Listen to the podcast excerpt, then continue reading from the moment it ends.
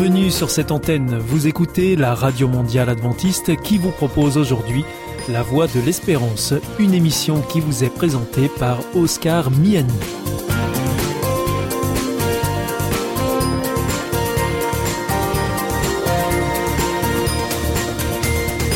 C'est avec grand plaisir que je vous retrouve sur notre antenne.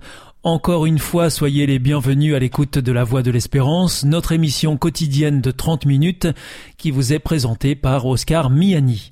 Merci de votre fidélité à ce rendez-vous. Je vous rappelle que vous pouvez nous écouter sur cette antenne ou bien en podcast ou encore avec votre téléphone. Aujourd'hui au programme Parole solidaire, un moment d'information humanitaire avec ADRA, l'agence de développement et de secours adventiste, et pour conclure cette émission, vous retrouverez un moment de témoignage avec C'est vous l'histoire. Parole solidaire, c'est votre rendez-vous avec la solidarité internationale. Aujourd'hui, nous sommes en Suisse, dans nos studios à Genève, auprès d'une des équipes de l'association ADRA de la ville. ADRA, c'est l'agence de développement et de secours adventiste. J'accueille trois jeunes bénévoles, Binta, Steven et Chrislin, ainsi que Leïsa, qui est directrice des programmes d'ADRA en Suisse. Nous allons parler d'une action hebdomadaire, les repas solidaires. Alors avant d'aller plus loin, je me tourne vers toi, Leïsa, pour te poser une première question. Qu'est-ce que ADRA à Genève? Ok, merci. Euh, ADRA à Genève, en fait, c'est c'est un groupe de sept communautés. Ils se sont mis ensemble pour faire des actions dans le domaine du social sous donc le, drapeau de ADRA. Ok, donc finalement, il y a tout un réseau qui s'est mis en place dans la ville, plusieurs églises de la ville unies pour des projets communs au service des plus démunis. Je vous dis ce que je voyais aujourd'hui. Il y avait une grande file devant la porte d'une église. Une bonne équipe de bénévoles s'activait pour préparer des sacs prêts à emporter. Il y avait de bonnes odeurs, il y avait une très bonne ambiance et on voyait qu'il y avait aussi de l'expérience, une organisation, chacun était à son poste et tout le monde avait beaucoup de joie d'être là. Alors, que se passait-il aujourd'hui? Aujourd'hui, ce qu'ils ont fait, c'est qu'ils ont distribué euh, des aliments, des, repas à des personnes euh, dans la précarité, en fait, ici à Genève. Euh, le projet a commencé, en fait, depuis 2015 ça, fait déjà longtemps et euh, on a donc ces sept communautés qui se mobilisent chaque dimanche pour pouvoir préparer ces repas et les distribuer. Ok, donc les équipes se relaient. J'ai eu l'occasion de passer par ici plusieurs fois durant la saison et il y avait de bonnes odeurs très variées et effectivement il y a différentes cultures diverses qui cuisinent, ça je m'en suis bien rendu compte et je comprends le succès de votre action. Et là, si j'ai bien compris, c'est la dernière distribution de cette saison. C'est la dernière parce qu'en fait, on fait la distribution pendant la, enfin, la période d'hiver. Donc là, on s'arrête euh, maintenant et puis on va recommencer euh, fin septembre, début octobre euh, avec les, les communautés. Et je voyais qu'il y avait de nombreuses personnes devant la porte, comme je le disais. Et finalement, comment les bénéficiaires connaissent cette action de distribution de repas qui se fait en fait dans les locaux d'une église? Oui, alors c'est intéressant parce que je viens d'apprendre qu'on a fait euh, des petits pamphlets et des petits papiers qu'on a distribués un peu partout. Euh, je sais aussi que les équipes, elles se déplacent, elles vont à des points euh, comme le, point neuf ou le carré, et puis donc ils, ils, divulguent un peu les actions. Et puis on est aussi partenaire de l'association Partage Genève, donc eux aussi ils divulguent nos actions. Et puis il y a aussi Je aide ou GE aide.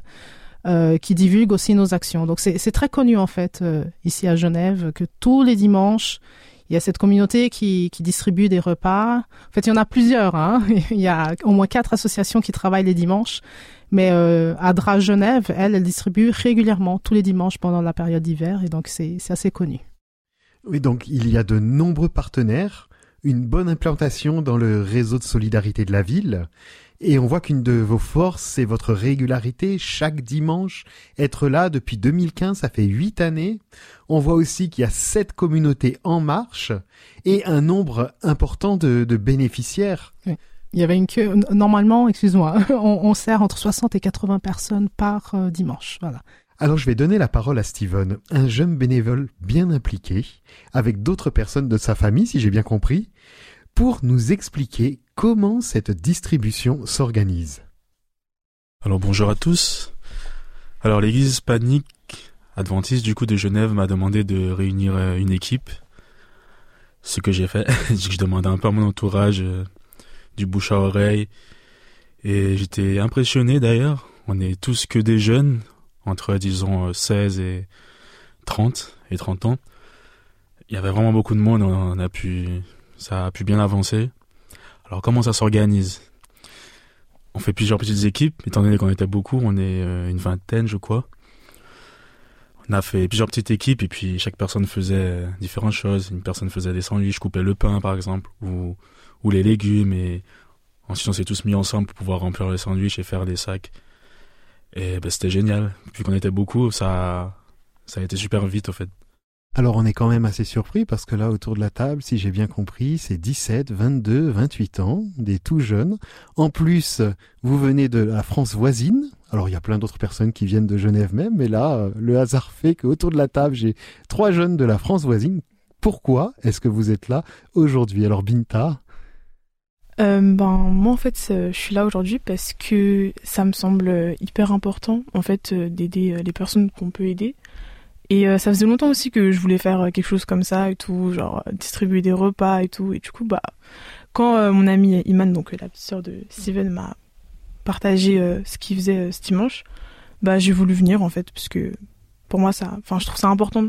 La générosité, c'est quelque chose d'important et tout. Parce plus, les temps peuvent être un peu difficiles pour beaucoup. Donc, donc voilà, ça me tenait vraiment à cœur de venir. Alors, le bouche à oreille fonctionne bien. Tu as été invité par une amie une chaîne de solidarité se met en place, c'est vrai qu'on aimerait voir cet enthousiasme solidaire se répandre de plus en plus.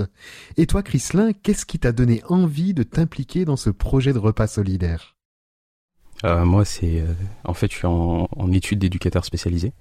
Du coup, euh, travailler avec les personnes qui sont dans le besoin, c'est quelque chose que je fais au quotidien. Et du coup, Steven m'a proposé de venir. J'ai trouvé ça plutôt intéressant. Et euh, je me suis dit, ça fait de l'expérience en plus. En, plus, aider les gens, c'est tout ce que j'aime faire, vu que j'en ai fait mon métier. Et euh, du coup, euh, je me suis dit, pourquoi pas. Et en fin de compte, c'était vraiment bien et je le referai même encore.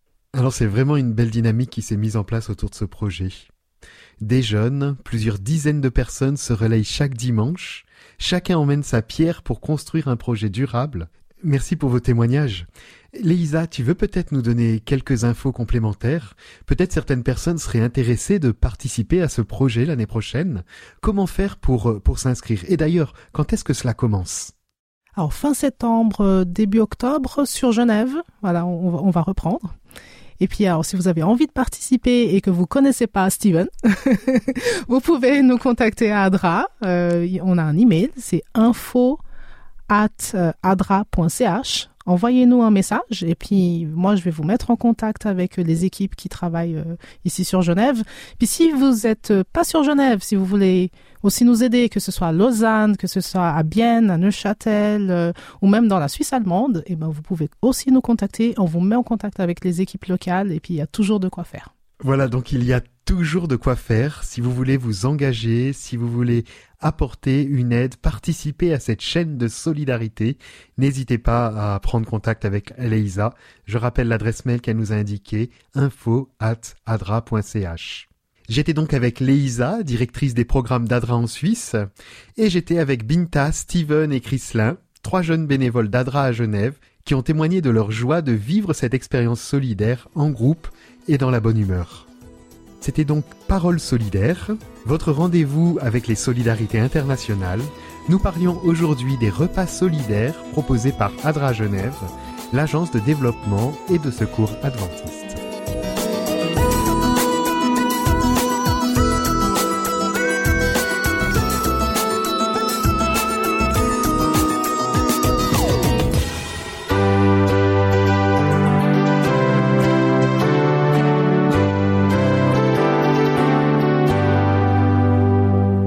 Is Adventist World Radio, the voice of hope. Hier ist Adventist World Radio, die Stimme der Hoffnung. Questa è la radio mondiale adventista. La voce della speranza.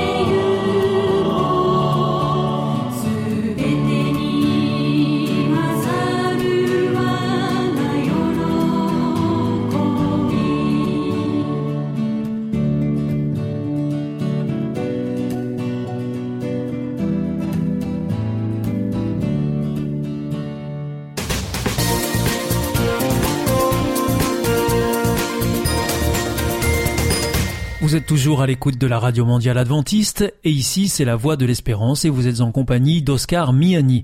Si vous le souhaitez, vous pouvez nous demander notre grille des programmes que nous vous adresserons gratuitement. Pour cela, il vous suffit de nous adresser un mail à l'adresse suivante france at awr.org. En ce qui concerne nos coordonnées postales, c'est IEBC, la Voix de l'Espérance, boîte postale 100 77 193 Damary Lélis, CEDEX. Je vous invite maintenant à poursuivre avec un moment de témoignage dans C'est vous l'histoire. C'est vous l'histoire.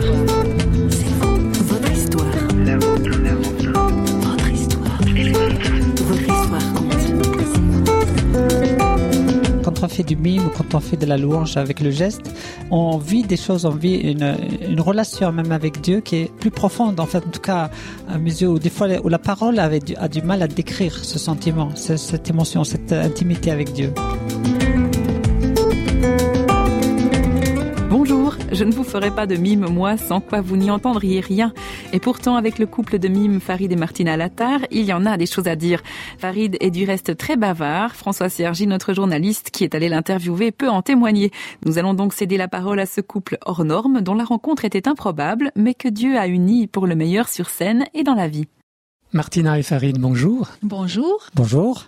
Vous êtes mime depuis combien d'années Depuis 1994, ça commence à durer. Alors, vous avez été à bonne école, à l'école oui. du mime Marceau. Hein Alors, d'un élève de Marcel Marceau, parce qu'on était déjà un peu trop âgé pour faire l'école sur Paris, donc il fallait qu'on aille aux États-Unis. Donc c'était aussi une formation de la connaissance oui. euh, des États-Unis, ce qui était oui. un plus aussi. Tout à fait. Mmh.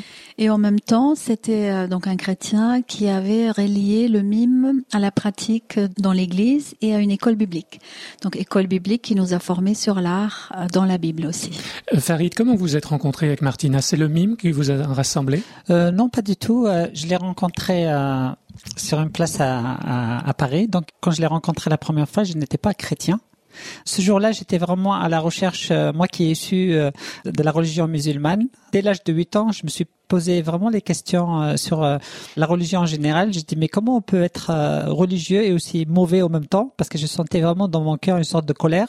Et, et aussi dans ma famille, on a vécu beaucoup de de cette violence verbale ou physique. Et à un moment donné, je voulais me détacher de la religion. Je me dis que Dieu il est bon et je sais qu'il existe, mais je veux pas de cette pratique jusqu'au jour où je me suis retrouvé à, Paris, donc à, à, marcher sans but, sans objectif. Et euh, j'ai vu un groupe qui était en train de se rassembler, donc j'étais curieux, je me suis approché. Il faisait quoi? Quel, quel, spectacle? C'était du mime Il, il faisait pas de spectacle. Et, euh, et, juste à ce moment-là, il y en avait un qui commençait à prêcher euh, l'évangile, donc à partager la, la, parole de Dieu. Sur le moment, j'avais l'impression qu'il parlait de ma vie. Je commençais à raisonner en moi-même. Je dis, il me connaît pas, il sait pas qu'est-ce que je vis. Et j'ai réalisé qu'en fait que Dieu me, était en train de me parler, mais je le savais pas à ce moment-là. Et à la fin de ce prêche, j'ai dit, j'aimerais bien que quelqu'un vienne m'expliquer comment euh, recevoir, parce que j'ai senti à l'intérieur de moi que j'avais besoin de ça. J'ai entendu euh, parler de Dieu d'une nouvelle façon, et j'étais interpellé. Je voulais vraiment comprendre et recevoir ce message.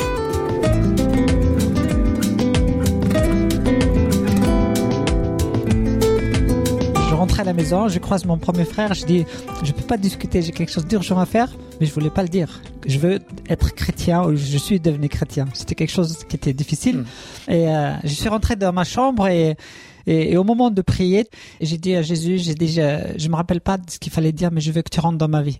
Vraiment, ma vie a radicalement changé. La direction de ma vie a changé depuis ce jour-là. Martina, votre en, Dieu, vous êtes allemande, donc euh, je suppose que vous avez entendu le message de l'Évangile euh, très tôt. Oui, très tôt, quand euh, j'étais à l'Église catholique et donc du coup à la catéchèse, confirmation, et j'avais un prêtre qui lui avait une relation personnelle avec Jésus-Christ, qui nous avait dit on peut pas faire juste la cérémonie pour des cadeaux ou pour la famille, pour être dans la tradition, mais qu'il fallait devant Dieu prendre une décision, soit pour le laisser rentrer dans sa vie ou de ne pas se laisser confirmer. Et du coup, un soir, euh, je me suis inquiétée de mon père, qui lui est athée, en me disant mais qu'est-ce qui va devenir s'il y a vraiment l'enfer et la vie éternelle? Mon, mon père risque d'être séparé un jour de Dieu. Et c'est là que Dieu m'a interpellée en me disant mais et toi? Est-ce que toi, tu risques d'être perdu ou est-ce que toi, tu fais ce choix? Et là, j'ai décidé très jeune, vers les 14-15 ans, de lui donner ma vie au début de peur que j'allais perdre ma liberté plus tard, de jeune euh, ado et après de jeune adulte. Et quand j'ai regardé en arrière quelques années plus tard, j'avais rien perdu. Et donc là, ça fait beaucoup d'années et donc euh, j'ai que gagné en confiance en Dieu et en expérience. Euh, oui, vraiment de, de, voir sa fidélité au quotidien et voilà, voir changer ma vie.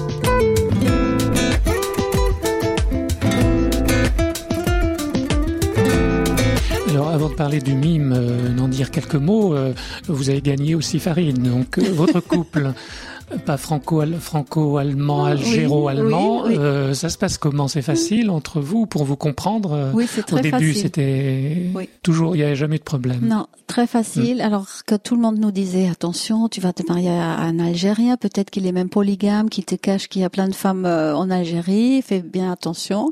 Et en plus, euh, les problèmes culturels, tu vas les vivre. Il y en a qui ont dit la première année va être difficile.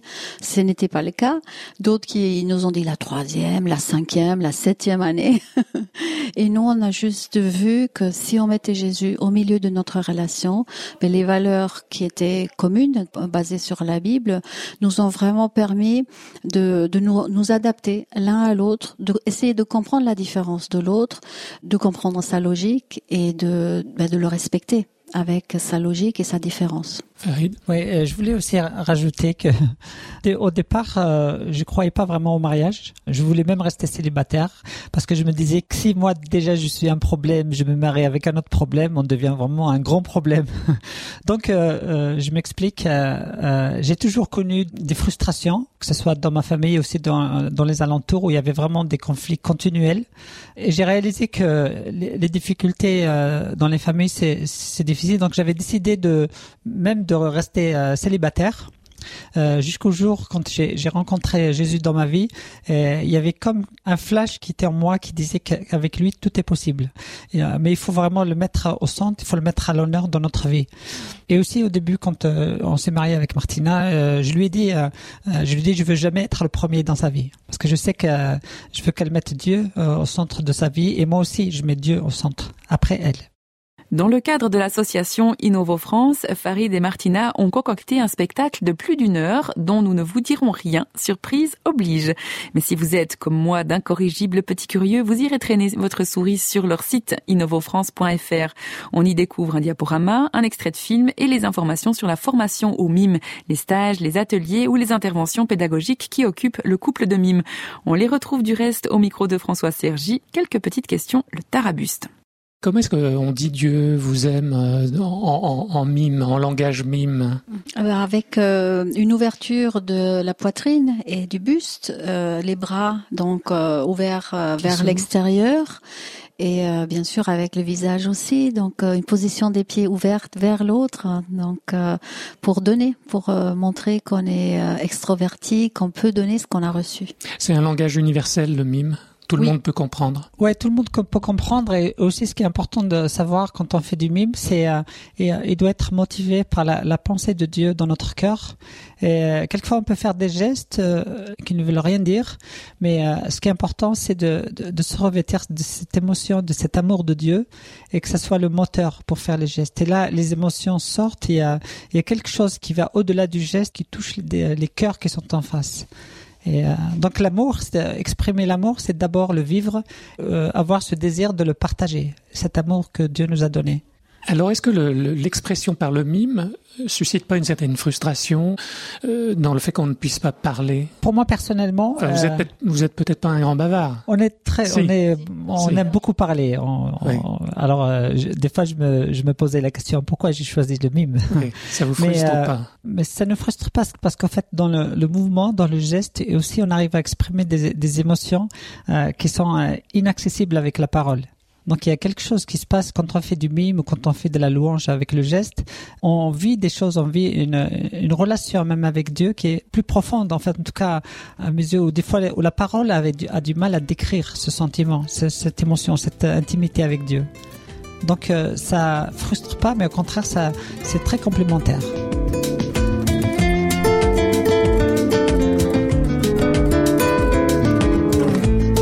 Comment est-ce qu'on se renouvelle dans le, travail qu'on fait de mime, où on fait parfois toujours les mêmes gestes, justement, qui peut être un peu robotique euh, à la longue? Oui, et en fait, la, plupart des, euh, en tout cas de nos pièces, de nos prestations qu'on fait, on le fait vraiment euh, en, passant du temps dans la louange avec Dieu. Pour nous, c'est travailler le mime, c'est aussi le travailler, le faire pour pour Dieu. Donc, euh, la plupart des pièces qu'on a créées, c'est vraiment de, dans le temps personnel qu'on passe avec Dieu, dans la louange.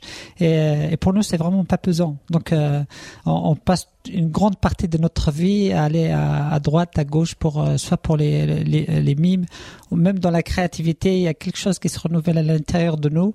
Et je pense que c'est cette présence de Dieu qui se renouvelle et en général, on se lasse jamais. Martina, un dernier mot sur euh, ce, ce, mime qui est devenu votre, c'est votre vie finalement. Hein. Il n'y a oui. pas de vie privée, de vie de oui. Travail, c'est oui, un ensemble. Alors un dernier mot, c'est que euh, Dieu nous a créés avec un corps, alors qu'on est créé à l'image de Dieu, on aurait pu être euh, créé avec un esprit uniquement.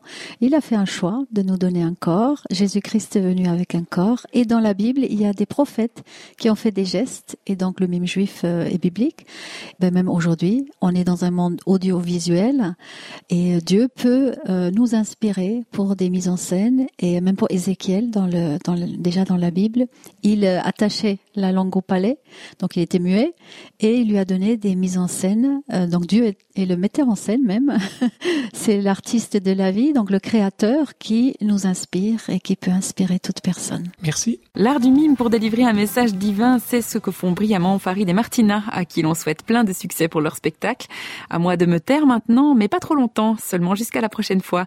Allez, à la prochaine.